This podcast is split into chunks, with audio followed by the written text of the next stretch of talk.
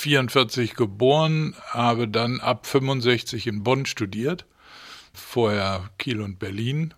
Aber Bonn war doch noch klassische Kunstgeschichte und man kann sich das wahrscheinlich heute gar nicht mehr vorstellen, dass der große Herbert von Einem, der große Doyen der Kunstgeschichte damals, in seiner ganzen, weiß ich, 35-jährigen Laufbahn als Universitätsprofessor überhaupt nur drei Personen zuließ, die ein Thema des frühen 20. Jahrhunderts behandeln durften, weil er es nicht für Kunstgeschichte hielt, was mit sozusagen Kunst nach 45 oder gar Gegenwart war. Das ist heute gar nicht mehr vorstellbar, wo schon, weiß ich, über die Werke eines 30-jährigen Dissertationen geschrieben werden.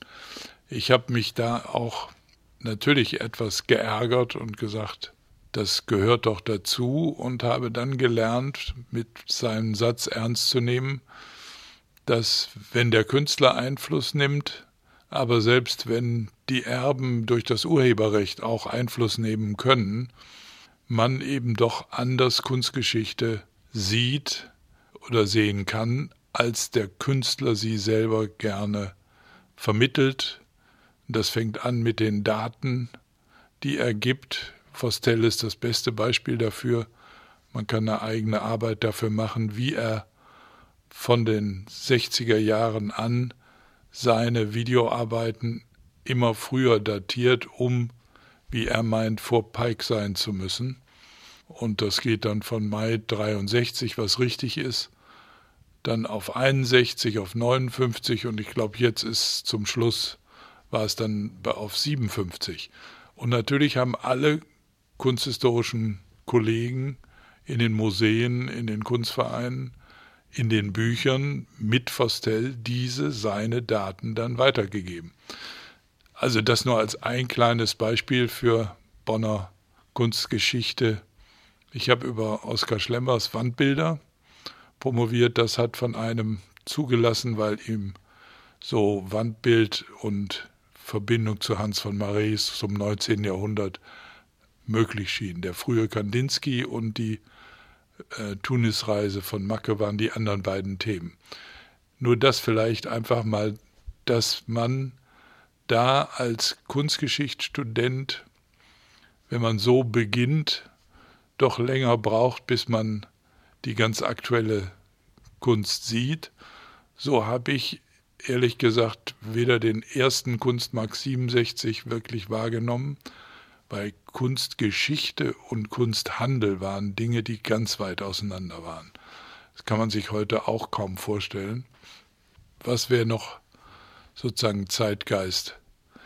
Da ich dann ein Jahr ausgesetzt habe, um den 50 Jahre Bauhauskatalog Stuttgart Kunstverein bei Dieter Honisch zu bearbeiten zu können, sagte Herbert von einem, oh oh, Sie werden sicher nicht wiederkommen. Wer einmal so die Praxisluft geatmet hat, der, der will gern dabei bleiben. Aber ich sage Ihnen, Sie brauchen Ihre Promotion, um im Museumswesen zu reüssieren. Und naja, wie man weiß, bin ich dann doch brav nach dem Jahr auch zurückgekommen. Und er hat sich gefreut, dass seine Erfahrung mit einigen anderen Kollegen da bei mir sozusagen doch nicht so negativ zu sehen ist, weil nämlich die Praxis mit Bauhaus den Katalog zu bearbeiten, mich bei Bauhaus einzuarbeiten, die Ausstellung an neun internationalen Orten dann jeweils aufzubauen, zwei, zweieinhalb Jahre lang, war natürlich das beste Volontariat, was man haben konnte. Damit war ich aber auch sozusagen thematisch gut fixiert auf Bauhaus und auf die Ideen 20er Jahre und mich von da aus dann langsam erst aber Anfang der 70er da hineingearbeitet. Deshalb würde ich jetzt extra nichts zu den 60ern sagen wollen, obwohl ich mich selber sehr eingearbeitet habe. Allein der große Katalog, die Köln in den 60er Jahren, hat mir das erschlossen, weil die Erinnerung hinterher immer was völlig anderes ist als die Rezeption in der Zeit. Anfang der 70er bin ich voll rein gestiegen, weil Dieter Honisch mir die Chance gab, nach dem Bauhauserfahrung ans Volkwang-Museum als Leiter des Kunstrings. Das ist sozusagen die Besucherorganisation des Museums. Nicht ganz ein Kunstverein, weil er ja nicht eigene Ausstellungen macht, sondern man ist als Leiter des Kunstrings im Team des Volkwang Museums mit drin. Und da hatte ich eben die Chance, was ich gerade andeutete, mitzuarbeiten an dem wunderbaren Projekt von Dieter Honisch, Szene Rhein-Ruhr 72. Und das war eigentlich zum ersten Mal auch völlig übergreifend mit Musik, Film, Video, soweit das wir überhaupt Video damals schon nennen können. Und natürlich Aktion, Performance und große Ausstellung, Malerei, Skulptur, Installation. Und das sollte eben ein Querschnitt sein und das Ruhrgebiet und das Rheinland zusammen als Einheit sehen, was bis dahin immer so ein bisschen gegeneinander war. Das Ruhrgebiet mit junger Westen und einigen herausragenden Dingen wie die Ruhrfestspielausstellung war irgendwie was völlig anderes als Düsseldorf, Akademie und Umfeld. Und wir wollten gern diese Schiene zusammen sehen. Und so ist Szene Rhein-Ruhr von den Künstlern hochinteressant, weil viele Junge zum ersten Mal dabei waren. Aber noch interessanter, weil es das erste Mal war, dass es in den Gruger Hallen am Gruger Park stattfand. Also raus aus dem Museum Dieter Honisch hatte zwei Ideen. Das eine war das Museum als Atelier und hat zum ersten Mal Osteuropäer eingeladen. Und das andere war, das Museum muss rausgehen zu den Leuten. Und da machten alle mit, ob nun Graupner oder Uecker oder Anatol, der Beuys-Schüler, Polizist.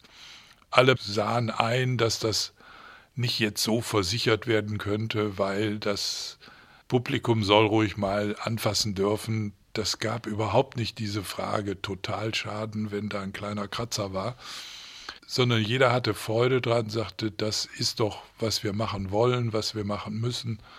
Wir müssen zum Publikum hin. Und das war natürlich ein Publikum, was nun besonders war, weil es eher die Krugerpark-Besucher waren, die so am Sonntag oder am Freitagnachmittag ja, einfach sich ergehen wollten. Und nun war da sowas Schreckliches, Interessantes, Verrücktes wie moderne Kunst.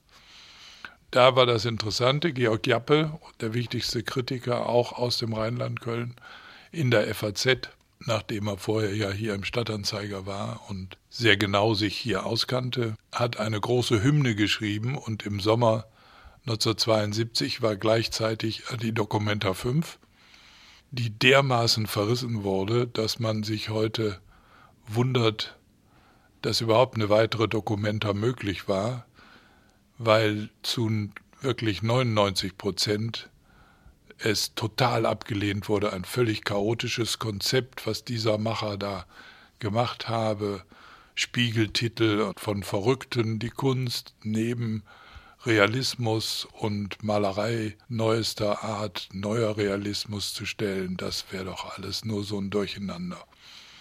Und dieser Mann hat die nächsten drei Jahre auch keinen Job gefunden.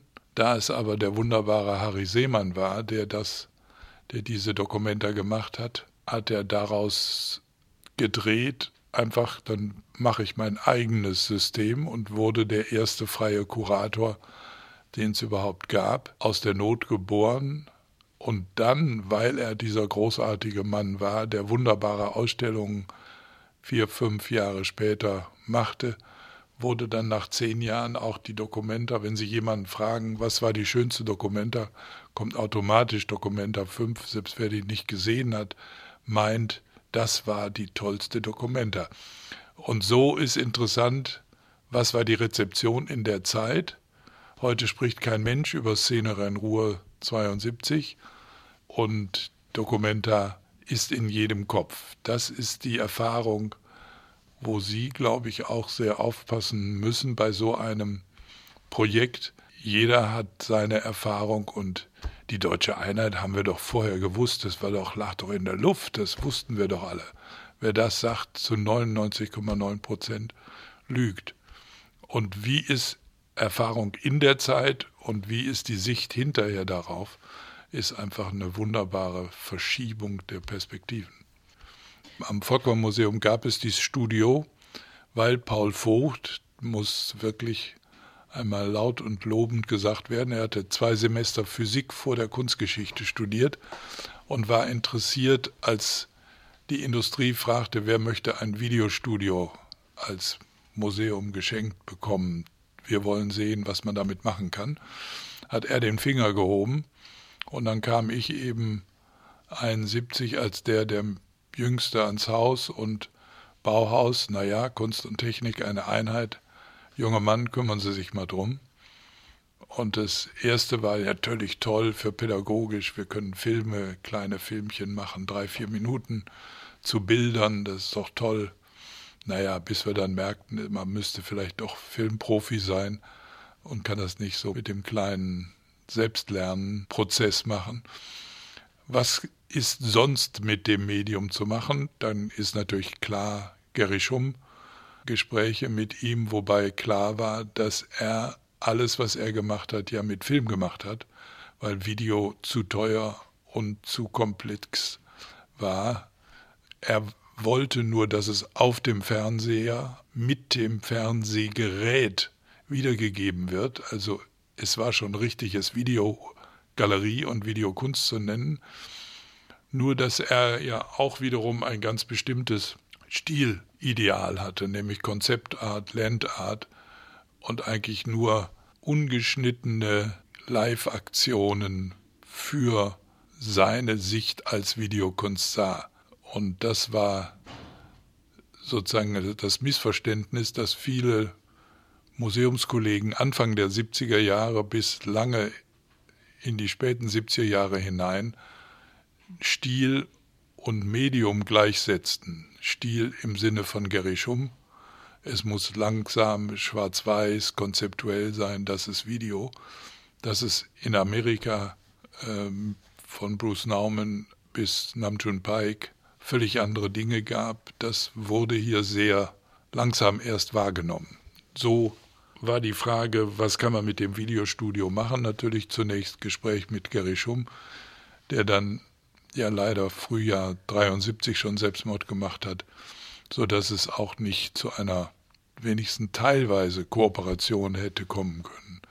Und ich ging ja dann auch schon Ende 72 weg vom Volkwang Museum, so dass ich da auch nicht sagen kann, wie weit die Verhandlungen wirklich konkret waren. Es waren die Gespräche zwischen ihm und Honisch und Vogt, aber irgendwie hat sich's nicht so realisieren lassen, weil einfach sein, seine Sicht auch zu eng und zu speziell war. Der Kölnische Kunstverein suchte Anfang 72 nach dem Ende von rund 35 Jahren von Toni Feldenkirchens Arbeit als Direktor dem Riesendesaster finanziell, auf der anderen Seite Kampf um die Ausstellung, 200 Austritte und 300 Eintritte, Happening und Fluxus, suchte nun Anfang 72 den Nachfolger für Herrn Feldenkirchen und es wurde ausgeguckt Jürgen Harten, zweiter Mann in der Kunsthalle Düsseldorf. 10, 15 Jahre älter als ich. So ungefähr im richtigen Alter, Ende 30er, Anfang 40. Diesen großen, schönen Job, den aber im Grunde keiner wirklich wollte. Wie sich dann herausstellte, hat Jürgen Harten gezögert, gezögert, gezögert zuzusagen, weil er merkte, in der Zeit wurde Karl Ruhrbeck, sein Chef, der hätte werden können und wurde dann in Berlin DAAD-Chef. Und dann war ja die Chance, dass der Stellvertreter Direktor wurde in Düsseldorf, was er attraktiver fand, als nach Köln in den verschuldeten, uninteressanten Kölner Umfeld zu, zu gehen. Und ließ also den Vorstand über Monate äh, sozusagen hängen. Und dann war also im Herbst irgendwie klar, der, der jetzt da berufen wird, ist der Ersatzmann für Jürgen Harten, der nun nur zweiter Mann da in Düsseldorf war. Und ich bin doch, und ist das denn attraktiv, mit 100.000 Minus da anzutreten und diese uninteressante Kunststadt, die keine Akademie hat und nur so anstrengende Kunsthändler, will ich denn dahin?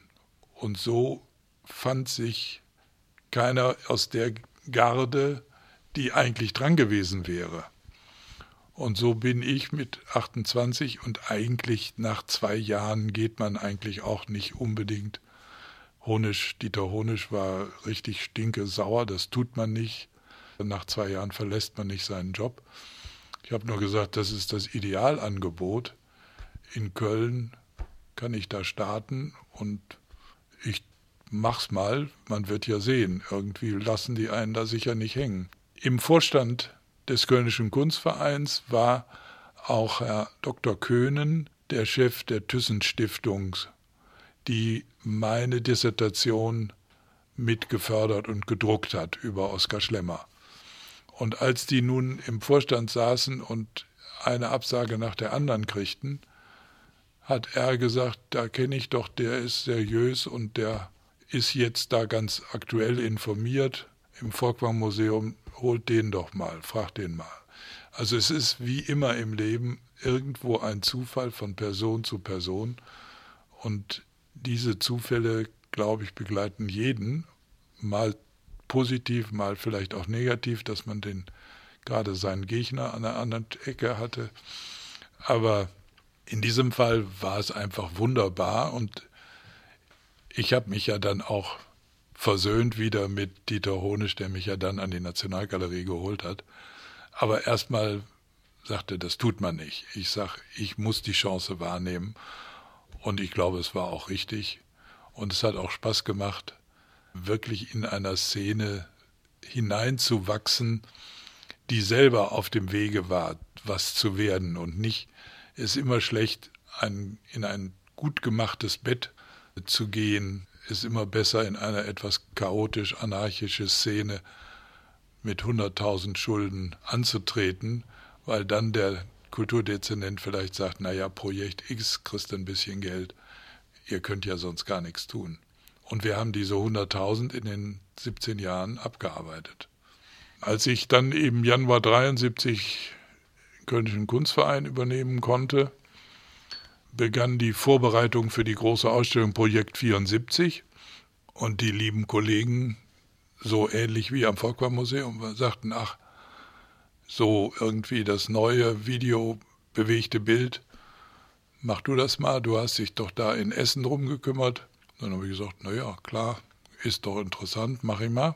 Und so war das, weil es sowieso ein bisschen aufgeteilt war, der Direktor der Kunstbibliothek hatte sehr stark konzeptuelles und textbasierte Dinge. So, so gab es so ein paar Schwerpunkte und Evelyn Weiß wollte gerne lieber Malerei. Und so haben wir uns so ein bisschen aufgeteilt und habe gesagt, dann machen wir im Kunstverein auch die große Videoabteilung. Und da zur Vorbereitung war es natürlich gut, eben den Blick zu erweitern über das, was Gary Schumm gemacht hatte, hinaus. Und da traf ich eben auf Positionen wie Peter Campus mit Video Closed Circuit oder besonders natürlich Namjoon Paik, der nun völlig anders, der unterhaltend, witzig, farbig, lebendig, kollagierend die das ganze Medium mit Found Footage, was man damals noch nicht so nannte, belebt und bewegt hat. Und da ist die kleine Kurve dann weil ich dann ja auch lernte über die Kölner Szene, was war Anfang der 60er Jahre von Mary Bauermeisters Atelier und elektronische akustische Studio, dass da Pike eben so eine besondere und von allen Künstlern und den drei, vier entscheidenden Leuten, Sammlern wie äh, Wolfgang Hahn oder Ernst Brücher, natürlich hoch verehrt war als Figur wie kein anderer, auch nicht wie Beuys, sondern Pike war irgendwo immer so eine besondere Figur, dachte ich, na dann kümmere dich mal auch um den und habe dann 76 die erste Einzelausstellung von Namjoon Pai gemacht. So ist sozusagen so ein Weg und immer an mir hängen geblieben, dass das Interesse am bewegten Bild äh, da war, ob das dann Rebecca Horn 77 oder Peter Campus oder auch kleine Übersichten. So ist immer Video eine Schiene in den 70er, 80er Jahren gewesen. Der einzige war eben Rolf Ricke mit seiner damaligen Frau Ursula Wevers, die konsequent auch nach Amerika geguckt haben, auch wenn wieder sehr stark, es ist nicht Keith Thonier und Serra sind nicht Konzeptart im klassischen Sinne, aber doch diese etwas ja, intellektuelleren, konzeptuelleren Arbeiten, das war hier vertreten. Aber ein Pike wurde von keinem hier vertreten erst in den 70er Jahren von Hans Meyer dann, also in den späten 70er, 80er Jahren, so dass hier auch ein, ein Informationsinteresse war, sich so zu informieren zu können, dass ich gerne diese Überblicksdinge auch gemacht habe. Schweizer Video, italienisches Video, das sind so Reihen, das ist ja eben möglich. Oder die Zeitschrift Avalanche zu zeigen, aus New York, einfach die Information hier hinzubringen, weil der Kunstmarkt an diesem in 70er Jahren überhaupt nicht interessiert war und die Künstler, Künstlerszene aber schon gerne wissen wollte, was ist denn nun in New York Interessantes. Namjoon Paik ist ja 57 Ende 57 nach Deutschland gekommen, hat Musik studiert bei Fortner in Freiburg, hat in München Kunstgeschichte, Soziologie, Philosophie, hat Herrn Sedelmeier, Verlust der Mitte, das berühmte antimoderne Buch, hat er gehört, weil er einfach hochinteressiert war an allem. Er war in Darmstadt, hat da Cage getroffen, 59 und ist dann 60, 61 eben nach Köln gekommen, hat hier gelebt im elektronischen Studio, mit Stockhausen gearbeitet bei dem wunderbaren Originale, eine Woche jeden Abend Aufführung in der Partitur steht nur der Aktionist macht seine Dinge. Äh, die Rollen bei Stockhausen waren völlig ausgeschrieben als Komposition. Von daher ist es eben erstaunlich, wie dieser junge kleine Koreaner von Stockhausen akzeptiert wurde als ein Aktionist in seinem eigenen Stück. Das ist 61, 60, 61 in Köln.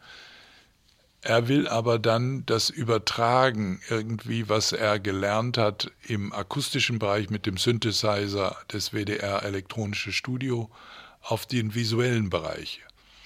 Und da gibt es hier keinen, der ihm da hilft. Das Fernsehen ist ja bis heute nicht interessiert an experimentellem, was mit der Technik des Fernsehpixels gemacht wird, ganz anders als der akustische Bereich. Das Radio war immer offen und hat verstanden, es ist ein eigenständiges Medium, was künstlerisch, experimentell bearbeitet werden kann, während die Fernsehleute immer stur an der Technik gearbeitet haben, bessere Objektive, die Farbe schärfer, dass es ein künstliches Medium ist, ist eigentlich bis heute nicht wirklich klar. Er merkt, dass er in Deutschland damit nicht weiterkommen kann, geht einmal kurz nach Japan, trifft den Shuya Abe, einen wunderbaren Ingenieur, der ihm den Synthesizer baut, den er gerne haben will, und geht damit nach Amerika, weil er hier die Erfahrung gemacht hat, dass Technologie Elektronik gehört nicht in die Kunst für den deutschen Kunstfreund. Das ist außerhalb. In Amerika, wo die Fotografie schon in allen großen Museen gesammelt wurde, in Deutschland überhaupt noch nicht. Fotografie wurde in den Kunstgewerbemuseen gesammelt, wenn überhaupt.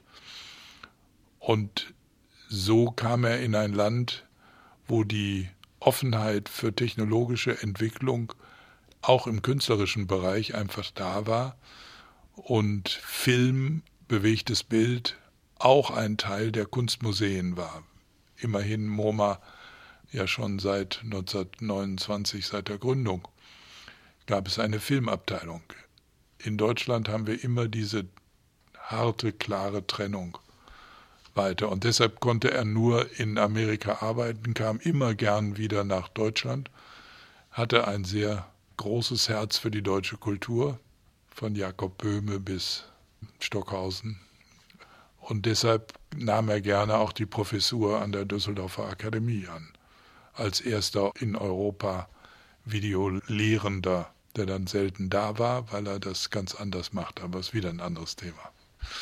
Es war der große Kulturdezernent in seinem damals, glaube ich, dann 23. Jahr. Also die Planung ist ja natürlich ein bisschen früher, aber 24 Jahre war Kurt Hackenberg insgesamt hier äh, Kulturdezernent und hatte in den Anfang der 70er Jahre, besonders nachdem Harry Seemann die Happening und Fluxus Ausstellung im Kunstverein eben auch völlig versiebt hat, wenn man es als Ausstellung und Erfolg und den Finanzdesaster, was dann kam, besieht. Das ist eine ganz gewichtige Ausstellung und vielleicht die wichtigste Ausstellung des Kölnischen Kunstvereins ist, ist dann alles erst sehr viel später äh, sozusagen als Nimbus dazugekommen. Aber Harry Seemann hat gelernt, er muss die Dokumente anders machen. Er hat sie dann 72 anders gemacht also Happening und Fluxus war 70 im Kölnischen Kunstverein, so ein Probelauf, 72 Dokumenta. Und das war eben dieses viel damals so gemeinte Desaster, sodass Hackenberg mit einem Kunstgriff dem Stadtrat sagte, das Museum Wallraf Richards ist 150 Jahre alt, was gar nicht stimmte. Das war irgendeine kleine Idee, aber es ist sehr viel später erst ja in den 60er Jahren, 1860er Jahren gegründet worden. Aber man braucht ja irgend so ein schönes Jubiläum und dann kriegt man Geld und sagt, ihr müsst so eine Ausstellung machen, wie Dokumenta ein Querschnitt über die aktuelle Kunst in allen Bereichen. Und was soll das da in Kassel an der Zonengrenze? Da ist doch Köln mit dem Kunstmarkt, mit all den Aktivitäten der acht Kölner Museen da sind wir doch der richtige Ort dafür. Und so kam die Ausstellung eben Projekt 74 von Paul Menz mit dem Titel versehen Kunst bleibt Kunst. Wenn man sich nochmal klar macht, wir sind kurz nach 68, wo genau das der größte Affront in die Kunstszene war. Kunst bleibt nur Kunst. Und alle wollten eigentlich mit der Kunst die Welt verändern. Also das war alles sehr geschickt, sehr gut, sehr eigentlich erfolgreich. Und jetzt bitte ich auch einfach die ganzen Kritiken, die der Stadtanzeiger geschrieben hat und wie es damals hieß, dass von oberster Stelle von Alfred Neven Dumont die Parole ausgegeben wurde, sowas wollen wir hier nicht in Köln haben. Was soll das, dieser moderne Quatsch? Und dass selbst die eigentlich eigenständigen, vernünftigen Kritiker auch das dermaßen verrissen haben, dass eigentlich auch das Publikum kaum kam. Das sind eigentlich sehr komische Dinge, weil man im Nachhinein immer sagt, das war doch die große Kunststadt. Sie war es ja gar nicht. Als ich kam, 73, gab es Kölner Künstler, Meistermann, Hubert Berke, Han Trier, die lebten in Köln, waren aber woanders Professoren. Die Werkschule war wirklich provinziell. Wagte damals auch keiner richtig zu sagen, aber jeder meinte es. Und deshalb war es völlig vernünftig, aus der Werkschule Professorenstellen herauszuziehen, um die Kunsthochschule für Medien dann zu gründen. Wieder ein anderes Thema. Als ich 73 nach Köln kam, lebten hier nur die großen Altmeister, die aber ganz woanders Professoren waren. Äh, in Aachen oder Berlin oder Meistermann in Karlsruhe. In Köln selber war eigentlich nichts, obwohl C.O. Pevkin ist vielleicht der einzige von den der 70er Jahre Künstler, die hier wirklich aus Köln stammen. Alle anderen kamen im Laufe der mittleren 70er Jahre, ob das Michael Bute, ob es Rune Miels war, Polke und, und Richter sowieso ja erst viel später. Also das im Nachhinein denkt man, oh, hier war immer die große Künstlerszene. Nee, die kam ganz mühsam Anfang, Mitte der 70er punktuell. Und die großen Kölner Namen sind sozusagen Zugewanderte, eben Michael Bute aus, aus Höxter, aber jeder verbindet ihn, weil er 73 auch diese wunderbare Ausstellung im Kunstverein von Ingrid Oppenheim gesponsert durchführen konnte, denkt man, das ist doch so ein Urkölner Künstler. Der war gerade kurz vorher aus Höxter gekommen. Projekt 74 war also ein ziemliches, ich sag mal, inhaltlich glaube ich gar nicht so schlecht und guter Erfolg und hat die Künstlerszene gestärkt. Da passiert was. Die Galerien zogen mit, auch immer weiter in die Aktualität. Nur in der Wahrnehmung der Stadtgesellschaft war das wieder sehr schwierig.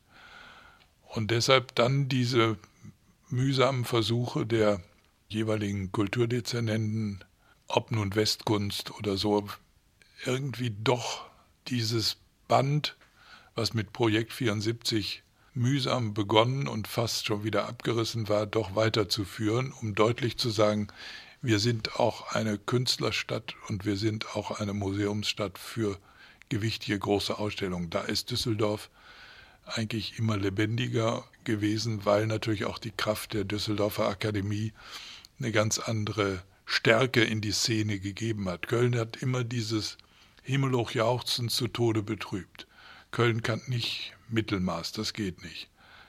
Anfang der 70er war hier wirklich nichts das muss man so sagen. Es kam im Laufe der 70er, frühen 80er und dann war man eigentlich nur noch kurz hinter New York und Düsseldorf war nichts, Frankfurt, Berlin und so, alles gar nichts. Und als dann der Aufstieg Frankfurt zunächst und dann Berlin kam, da war man dann hier so völlig am Boden zerstört, was genauso falsch ist. Auch heute ist Köln eine wirklich ja lebendige Galerien, Künstler, Museumsstadt, vielleicht in vielen sogar lebendiger als alle anderen deutschen Städte, im außer vielleicht Berlin. Aber das nimmt der Kölner eigentlich jetzt wieder nicht wahr, sondern bedauert sich und sagt, es wäre alles am Ende. Also, dass Serra in Köln gelebt hat, die drei Male, die er bei Ricke eine wunderbare Ausstellung kriegte, war er sicher da und ist dann auf dem Wege von Bochum, von Galerie M, wo was alles hergestellt wurde, ist er sicher mal auch zum Besuch von gekommen. Und natürlich Gary Schumm als Anfang und dann eine wunderbare Figur wie Rolf Ricke. Aber das waren isolierte Inseln in einem weiten, breiten Feld, was im Nachhinein wunderbar ist, wenn ich Ihnen sage, wir haben ja in, in diesem Bändchen hier 150 Jahre Kölnischer Kunstverein, haben wir für meine Zeit von 73 bis 89 in jeder Ausstellung exakt, wer was wie gefördert hat und wie viele Besucher da waren. Und für Peter Rauer habe ich extra rausgesucht, damals unsere Rebecca Horn Ausstellung 1977 hatte 1322 Besucher weil wir haben alles aufgeschrieben. Es interessierte den Vorstand letztlich überhaupt nicht, wie viele Besucher kamen oder nicht kamen, sondern was ist die Ausstellung, die Qualität, dass ich gerne eine Ausstellung wie Musée Sentimental mit 20.000 gemacht habe oder gar Herrn Göttings Kramladen, die absolute Sensation damals, auch mit 20.000 Leuten, gerne. Ich habe es nicht vermieden, dass etwas populär wurde. Aber man macht sich was vor, wenn man sagt, in den 70er Jahren war Köln die große Kunststadt. 1322 Besucher in sieben Wochen Ausstellung Rebecca Horn, die wunderbar besprochen wurde, die weiterging nach Berlin. Natürlich war es die erste institutionelle Ausstellung, aber wir machen uns was vor, wenn wir Zahlen und Breitenwirkung verwechseln mit dem Engagement von sicher 100, 150, vielleicht sogar 200 Leuten, die hier aktuelle Kunst gefördert, gemacht, besprochen, gelebt haben. Natürlich ist eine Figur wie Herr Speck, Rainer Speck, für viele interessanter als tausend Besucher in einer Ausstellung in München. Das ist aber dann eine andere Wahrnehmung, wenn ich sage, hier waren wunderbare Menschen, Galeristen, Sammler, Künstler, als es war eine Szene, die das trug. Da kann man die Zahlen und die Kritiken einfach, sollte man sich angucken. Die Realität sollte man nicht vergessen, dass sie äußerst mühsam und hartes Brot war. Also natürlich war Anfang 60er war es sozusagen der Zusammenhang allein, kann man es sogar auf die Spitze treiben, ins, im Atelier von Mary Bauermeister, wo die hungernden jungen Künstler, ob Stefan Wewerka als junger Architekt oder eben Stockhausen und Kagel als junge Musiker oder eben Peik und Uecker und Zero-Leute als die jungen Künstler, zusammenkamen, diskutierten und sich gegenseitig Mut machten. Das war ein überschaubarer Kreis. Wenn man weiß, wie groß das Atelier unterm Dach von Mary war, dann weiß man, wie der Kreis war. In 70er Jahren waren die Künstler untereinander, ob Rune Miels, Bute, ich habe sie gerade erwähnt, das geht dann über Pevkin bis hin zu Prager oder Wolfgang Nestler oder so, die, oder Alf Schuler, die heute vielleicht gar nicht mehr so im Bewusstsein sind. Auf jeden Fall die 70er und so ist auch verständlich, dass die Müllheimer Freiheit ja auch nur als Gruppe so untereinander fördernd da war. Und da gab es einfach keinerlei Neid oder äh, der hat mehr, der hat weniger. Es war wirklich, dass man sich im Exil im, oder im Roxy, meist im Roxy dann traf und untereinander stärkte. Jürgen Klauke müsste, hätte ich als ersten auch noch nennen müssen. Und dieses Ingo Kümmel ist so eine Figur, die für den Humus und für das Leben und für das äh, gemeinschaftlich sind wir stark einfach auch steht. Und es geht ja nicht nur um die großen Weltmeister wie dann später Sigmar Polke oder Gerhard Richter.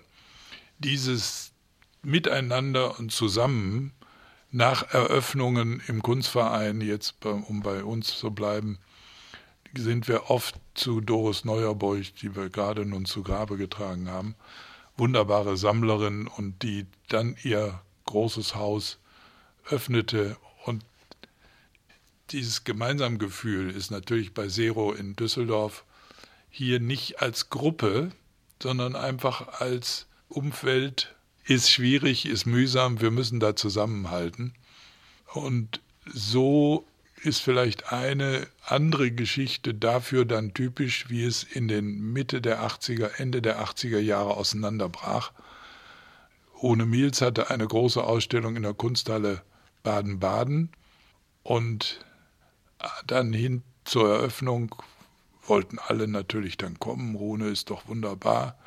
Und aus irgendwelchen Gründen war ich der Einzige aus Köln, der dann da war. Und sie war wirklich tiefst enttäuscht von all ihren Kumpeln, denn sie war jemand, der gerne auch zu den anderen Eröffnungen ging und sie mit unterstützte. Und wie das sozusagen so sichtbar auseinanderfiel, was mit dem Erfolg der Einzelnen, mit dem Überkandideln und Kommerzialisieren der ganzen Szene in den Mitte der 80er Jahre auch zu tun hat. Also das Zusammenhängen der Szene war in den 70ern schon ganz wichtig als Stärkung. Ein Missverständnis natürlich auch leicht, man muss mit zusammen saufen und den Tag durch feiern, während eben ein Jürgen Klauke immer präzis morgens um halb zehn einen schon anrief und genau wusste, was er wollte. Und das gemeinsame Trinken im Roxy eine Sache ist, aber das harte Business als Künstler zu arbeiten, was anderes und gemeinsam gemacht werden muss, das hat manchen auch so ein bisschen den den Hals gebrochen, das ist ein falsches Bild in dem, aber die Leber zerstört. Es gibt ein großes Heft Krise der Kunstvereine, Mitte der 70er Jahre von der Kunstzeitschrift Kunstwerk, weil, und da muss man hier besonders Hein Stünke, Galerie der Spiegel, erwähnen, sie wirklich auch in der bürgerlichen Szene sehr stark gegen uns gearbeitet haben, weil sie es gab sozusagen eine Phase, wo man deutlich machte, diese politische Arbeit, die zum Beispiel der Kollege Bussmann in Frankfurt und Karlsruhe gemacht hat oder auch Schnede in Hamburg oder Außenseiterkunst oder gar Frauenkunst. Stellen Sie sich vor, dass Künstler Frauenkunst als Thema nehmen, Kunstvereine, oder diese Medienkunst, also flirrende, flimmernde Bildschirme, das soll Kunst sein. Das wird uns hier vorgesetzt von diesen jungen Kunstvereinsleitern, Leiterinnen, Leitern. Da wurde sehr stark polemisiert, das können wir doch als Kunsthändler eigentlich viel besser, gute Ausstellungen machen. Und wir haben doch auch das System, diese Jahresgaben, die stören uns doch eigentlich auch. Das können wir doch viel besser übernehmen. Und es gab einen ziemlichen Druck von Heinz Stünke, im Kölnischen Kunstverein das, was er als Edition in der Documenta durchsetzen konnte, nämlich dass er selber die, die Dinge machte, hier auch ein bisschen gestützt mit einigen aus der Szene der Kunsthändler wie der Bürger, zu sagen, warum brauchen wir eigentlich diese freien Kunstvereinsleiter, die so das machen, was vielleicht die Künstler interessiert, aber das breite Publikum verwirrt das doch nur. Also dieser Kampf, was ist ein Kunstverein, was soll er tun, können Sie sich ähnlich Anti-Kunstmarkt sehen. Und so gesehen ist, sagen wir mal, das Mediale natürlich auch nie im Kunstmarkt gewesen und immer eher bei Kunstvereinen oder bei unabhängigen Organisationen. Bis es dann verkaufbar schien mit der Videodisc als Anfang, mit der Frage von Skulptur, Environment, dass man mehrere Projektionen macht. Da ist der Kunstmarkt dann da, wenn es Malerei ähnlich vergleichbar installativ sein konnte. Aber ein Videoband war natürlich, das kann ich nicht verkloppen, würde der Alfred Schmäler sagen. Es gab dann den Artikel von Herrn Schreiber im Stadtanzeiger im Zweifelfall für einen Koreaner. Weil natürlich immer der Kölner Künstler sagt, die Blödmänner im Museum und erst recht im Kunstverein stellen mich ja nicht aus. Und sie finden immer Freunde, die auch im Vorstand oder im Beirat sind. Und da war sehr klar die Taktik, alle zwei Jahre so eine acht in Köln, sechs in Köln, neun in Köln, wo Polke, wo Rosenbach, wo, weiß ich, Alf Schuler mitmachten, also kreuz und quer, bewusst nicht eine Stileinheit und gleichzeitig aber auch diese mit Herrn Tümmers von der Stadtbibliothek zusammen die Atelierverzeichnisse gemacht. Das offene Atelier ist so eine Erfindung von uns beiden gewesen, in den 70er Jahren, um diesen Druck wegzunehmen, weil der Künstler ist am besten in seinem Atelier. Ein nicht so interessanter Künstler ist auch nicht besser im Kunstverein mit einer großen Ausstellung. Aber in seinem Atelier kann er sich darstellen, wie er es meint.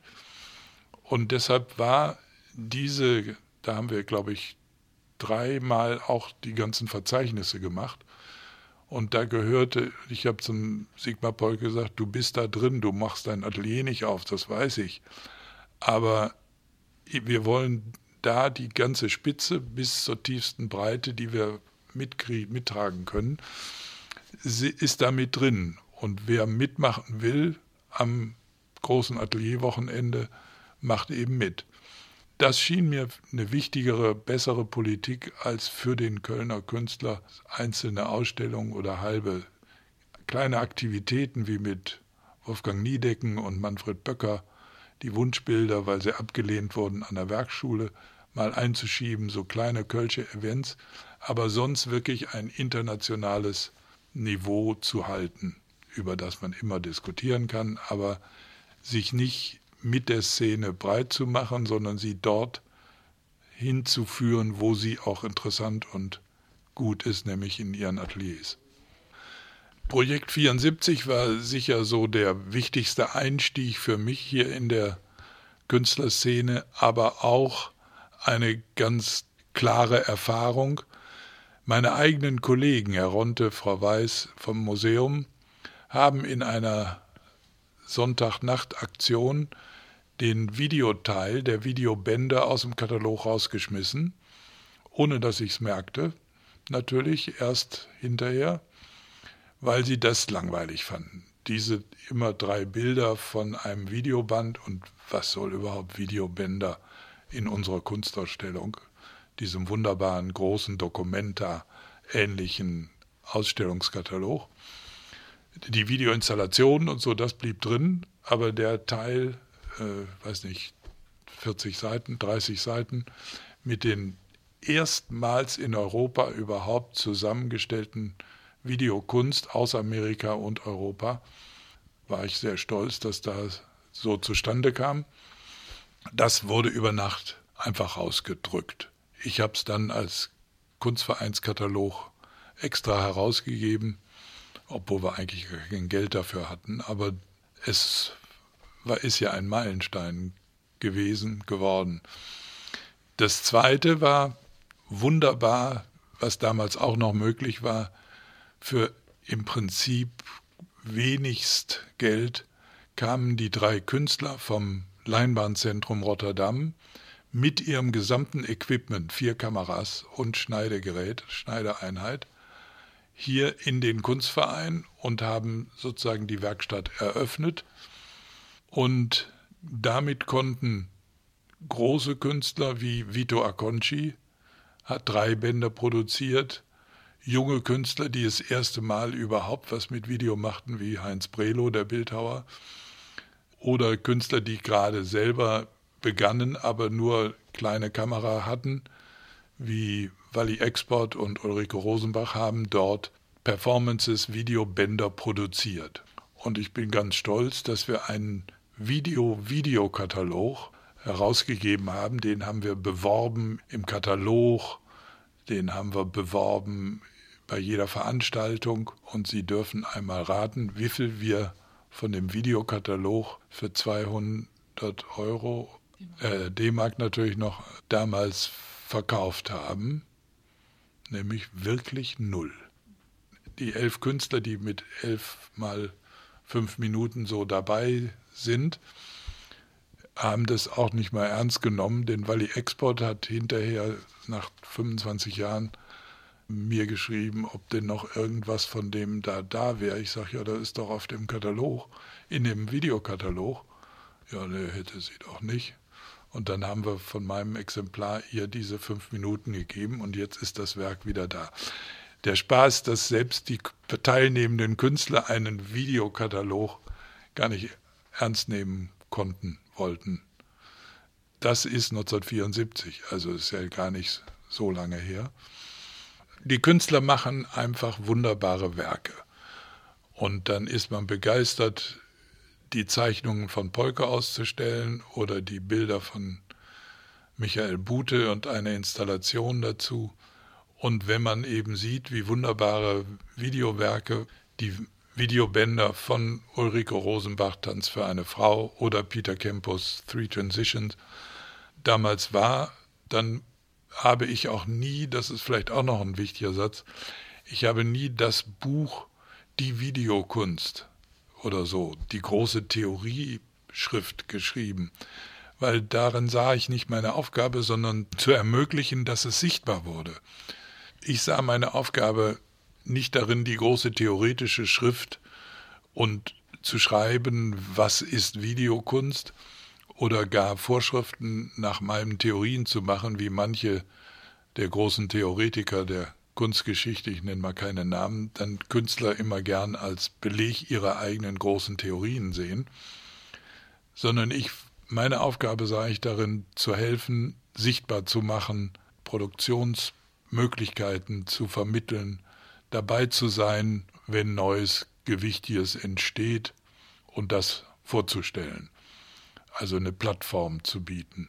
Video war natürlich auch immer nur ein Teil dessen, was der Kölnischen Kunstverein jetzt ausmacht. Von den 20er Jahr Ausstellungen bis hin zu anderen Medien und insbesondere auch Fotografie. Aber ich wollte es wenigstens immer mit einbeziehen, mit einschließen. Und so dann auf der Documenta 6 die Videoabteilung und aber gleichzeitig auch wieder die 50 wichtigsten Videobänder mit fünf, sechs Kollegen, internationalen Kollegen, eine Videothek zusammenzustellen, damit man sich dort informieren kann. Wäre sicher eine der charmantesten Dinge, diese 50 von 77 und die 50 von 87 mal wieder aufzulegen und zu sehen, wie haben wir damals sozusagen Videokunst eingeordnet, was haben wir da ausgewählt und zu was passt es in die Kunst. Denn eigentlich ist Videokunst immer eigentlich auch der Ausschnitt, wie er in den anderen Künsten auch vorkommt. Gesellschaftsbezogen, farbig, witzig. Also das, was ich mit Zeichnung machen kann, kann ich mit Video auch machen. Und nur was wird zu welcher Zeit von wem wie genutzt. Dafür ist die Kunstgeschichte da. 77 war eben nach 72, wie man sich vorstellen kann. Dokumenta 5 hatte einer gemacht zum ersten Mal, ein Einzelner. Und das war irgendwie klar, das sollte nicht wiederkommen. So was Schreckliches, dass einer alles verantwortet es sollte irgendwie klar sein, einer ist zwar der Kopf, aber er soll viele Köpfe neben sich haben, die dann was anderes machen. Und so kam auch, weil es Manfred Schneckenburger Spaß machte, die Medien als Medien mal zu analysieren. Was ist denn Malerei und kann Malerei anders als Zeichnung zum ersten Mal überhaupt ein Foto auf der Dokumenta war, mit der Abteilung von Klaus Honneff, Fotografie, und dann eben Experimentalfilm und Video. Experimentalfilm machte Birgit Hein und ich war dann irgendwie wieder fast klar, mach du mal dann den, den Videoteil. So muss man sehen, dass wir das einfach nebeneinander gesetzt haben, um den Vergleich, was kann ein Medium besser als das andere, wenn man es so nutzt oder so nutzt.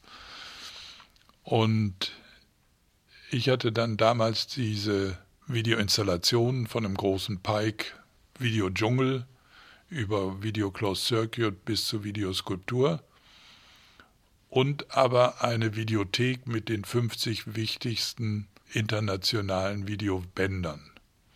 Und das wollte ich natürlich nicht alleine machen, sondern mit den Kollegen, was damals wirklich mühsam war, weil man noch die Bänder aber immerhin hin und her schicken konnte. Und das wäre natürlich heute alles, könnte man das dezentral miteinander machen. Damals haben wir zweimal uns getroffen und dann immer auch Sachen zu, ein, zugeschickt. Es war auch eine gewisse Archaik da drin. Manfred Schenkenburger war ja Chef der Kunsthalle. Wir waren Nachbarn. Und wir hatten auch so eine gewisse oder haben eine gewisse Linie, die vergleichbar ist, wo, wo manches sich gut überlappt, was mit manch anderen Kollegen nicht ist.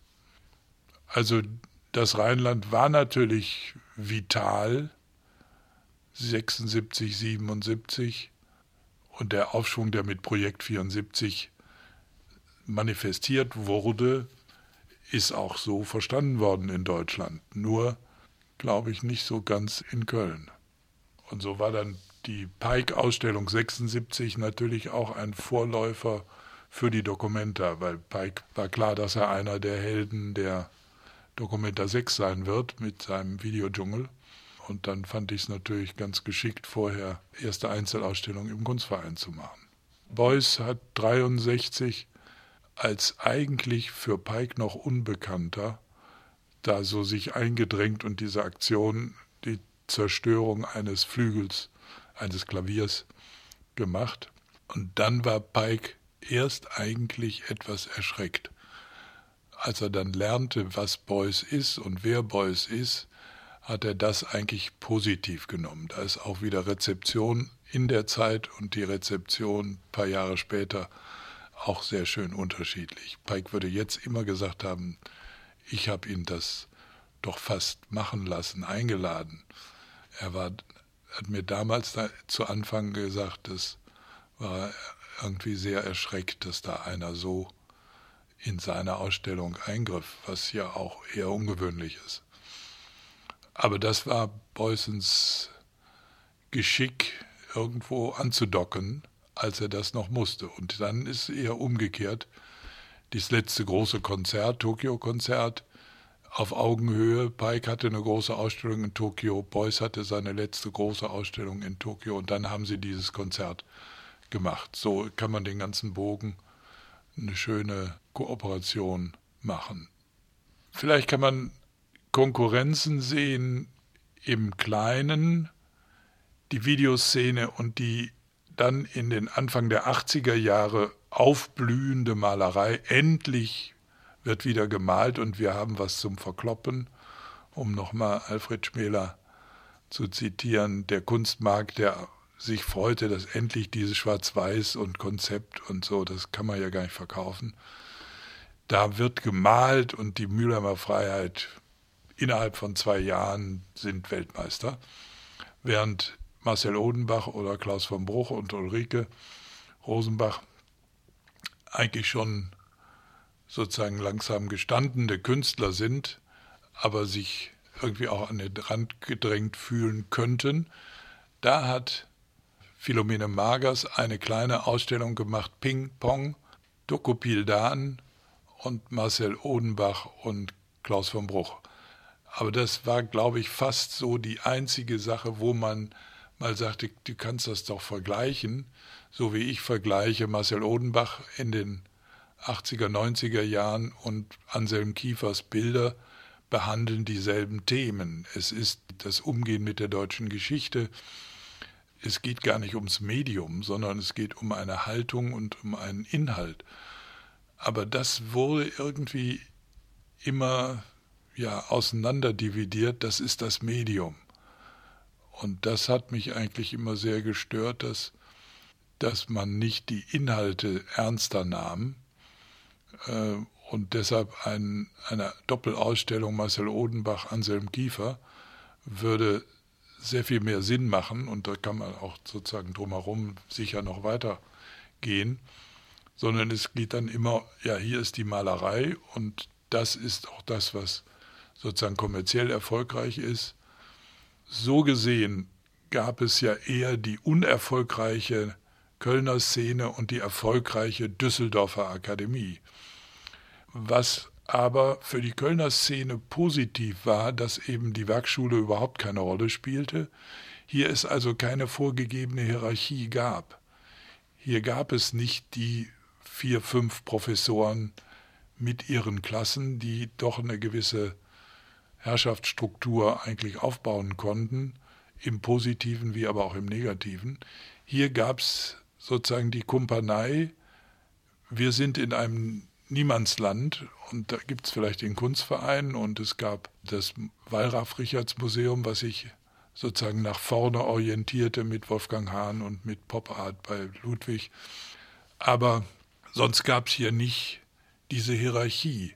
Und deshalb gab es ein anderes Wir-Gefühl in Köln, als es in Düsseldorf gab. Das Nutzen wiederum von hier aus und Westkunst, mal Düsseldorf, mal Köln, eine große Ausstellung. Das ist ja in den 20er Jahren von unseren damaligen Vorgängerkollegen noch viel besser bespielt worden. Da war ja wirklich immer zwei Jahre später in der anderen Stadt was, wenn es da war. Das muss man nutzen und das kann man nutzen und die vernünftigen Politiker wollen ja auch genau das gerne genutzt wissen. Deshalb bin ich sehr stolz, sehr froh, mit Stefan von Wiese diesen Auftritt in Turin gemeinsam diese Rheingold-Ausstellung, 40 Künstler, halbe, halbe, ich weiß gar nicht, ob es ganz genau war, aber ungefähr so die drei Generationen Kölner, Düsseldorfer Künstler zusammen.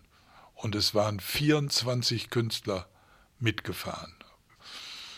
Ingrid Ottmann hat ganz, in einem ganz kleinen Zirkel eine Rolle gespielt, weil sie auch gar nicht groß auftrat. Aber sie war natürlich für die Videoszene und die wache Künstlerszene natürlich ganz wichtig, weil sie auf der einen Seite als einzige diese Geräte hatte und gerne verlieh an Klaus von Bruch, an Marcel, an Ulrich Rosenbach, aber auch eben Dennis Oppenheim zu einer Ausstellung holte. Sie hatte die beste, früheste Polke-Sammlung, die jetzt in Bonn ist, im Kunstmuseum. Sie hat die Kerle alle unterstützt und von daher war sie eine wichtige Figur, aber sie war natürlich nicht jetzt im Vorstand des Kunstvereins oder sie war jetzt nicht das Vorbild für die Kölner. Das wurde dann erst mit Rainer Speck und Brandhorst so in den späten 80ern war das dann salonfähig. Ingrid war noch sowas anarchisches, kölnisches. Und natürlich ein ganz großer Verlust, weil da die Unterstützung noch hätte weiter gebraucht, also wurde damals eigentlich noch gebraucht. Na, Peter Ludwig war natürlich für uns alle so eine Reibungsfigur, unnahbar auf der einen Seite, auf der anderen Seite überall Einfluss nehmend und er war wenn man es jetzt auch wieder im Nachhinein sieht, natürlich eine Idealfigur, weil er mit seinem Einfluss und Druck auf die öffentlichen Hände, ob nun national, ob nun in Aachen oder in Köln, irgendwie was bewirkt hat, was sonst von der öffentlichen Hand nie gemacht worden wäre. Wenn er nicht das gesagt hätte, wäre das und das nicht passiert. Aber wir fanden natürlich diesen Druck insbesondere seine Nationalstiftungsidee sozusagen überall Einfluss nehmen zu wollen und dann die Gefahr, dass er auch einen Arno Breker noch schätzt und, und, und. Das war, fanden wir eigentlich natürlich schon anmaßend im Vergleich zu dem, wie, weiß ich, ein Heiner Bastian oder Erich Marx Einfluss nehmen auf ein Museum, ist das vergleichsweise harmlos gewesen. Aber das ist auch wieder erst in der Rezeption und im Nachhinein. Denn ohne Ludwig gäbe es das Museum für moderne Kunst hier nicht und in Aachen nicht und in Budapest nicht und, und, und. Weil er immer etwas der öffentlichen Hand gegeben hat und gefordert hat, und ihr müsst auch was tun. Wir haben oftmals jetzt Sammler, die die öffentliche Hand nutzen, um dann ihren privaten Vorteil zu haben. Und das ist genau bei Ludwig nie gewesen. Und deshalb haben wir das nie ganz so gesehen, sondern waren da eher etwas kritisch. Auf der anderen Seite war er sehr viel breiter angelegt, als man es zu Anfang vermutete. Denn er hat dann genauso Pike, um mal bei Video zu bleiben, immerhin erworben, aber eben auch Kuba und die Russen und, und, und. Und also nicht nur mit der amerikanischen Popart sich identifiziert. Also er war, glaube ich, seltenst im Kunstverein, aber das haben wir damals auch als normal gesehen. Es waren andere Welten. Das, was im Kunstverein passierte, war, war sozusagen eine andere Welt als die, die im Museum passierte. Und zwar in jeder Hinsicht. Wenn man sich vorstellt, dass im Wallraf-Richards-Museum, dann später Museum Ludwig, Max Ernst nicht vorkam, es gab keine Dada-Publikation der Kölner Dada, es gab kaum ganz bei von Haubrich zwei Bilder, aber sonst keine der Kölner Progressiven, Heinrich Hörle, Franz Wilhelm Seiwert, weil man das für lokal unter dem Wert eines internationalen Museums sah. Und das war die Chance natürlich für mich im Kunstverein, mehr gab es ja im ganzen Köln nicht in den 70er Jahren, in, dieses, in diese Lücke zu gehen und die großen Dada Max Ausstellungen zu machen, die ersten Ausstellungen der Kölner Fotografie von August Sander, Manns, Werner Manns, all das ist ja in der großen Dada Max Ausstellung zum ersten Mal angerissen worden. Oder Elfritz Gruber machte seine ersten Ausstellungen außerhalb der Fotokina der Messe bei uns im Kunstverein mit. weil sowas gehört nicht ins Museum. Das heißt, diese Trennung oder sagen wir die klare Strukturierung in der Szene, die es in den 70er Jahren noch so gab, hatte natürlich für mich auch einen wunderbaren Vorteil. Heute, wo alles jeder machen kann, wo sozusagen der letzte, jüngste 25-jährige Avantgardist im großen Museum ist und ist es viel schwieriger, seine Position zu finden. Und das ist ja auch eine der, finde ich, fehlenden Diskussionen. Wo ist welche Aufgabe und muss ich als Institution X sozusagen mich so aufstellen, dass ich eine Identität finde und wo ist diese Identität aufgelöst. Das war in den 70er Jahren wirklich einfacher denn wir wussten ja eigentlich nicht mal, wie jetzt die Pike-Ausstellung, wenn ich sie nicht gesehen hätte, in Amerika aussah, weil schick mal, lieber Kollege, Fotos von deiner Ausstellung. Irgendwie hat man das noch gar nicht so gemacht, sondern man hat mit dem Künstler geredet oder hier mit dem Leinwandcenter, mit den drei Künstlern, die die, die die ganze Sache machten, betrieben. Also was braucht ihr für Raum? Wie kann das kommen? Die Installationen und die Videothek. Es gab sozusagen drei Teile, wofür dieser langgestreckte, leere Kunstvereinsraum natürlich ideal war. Learning by doing, das ist eigentlich das Schönste, was man machen kann. Und Learning by the artist oder from the artist, weil die meistens am besten wissen, wie, wie was geht, außer dass sie gerne immer etwas lauter und immer etwas mehr sind als der Nebenmann. Da muss man dann halt ein bisschen darauf achten. Aber sonst wissen sie eigentlich ganz gut, wie was am besten zu präsentieren ist.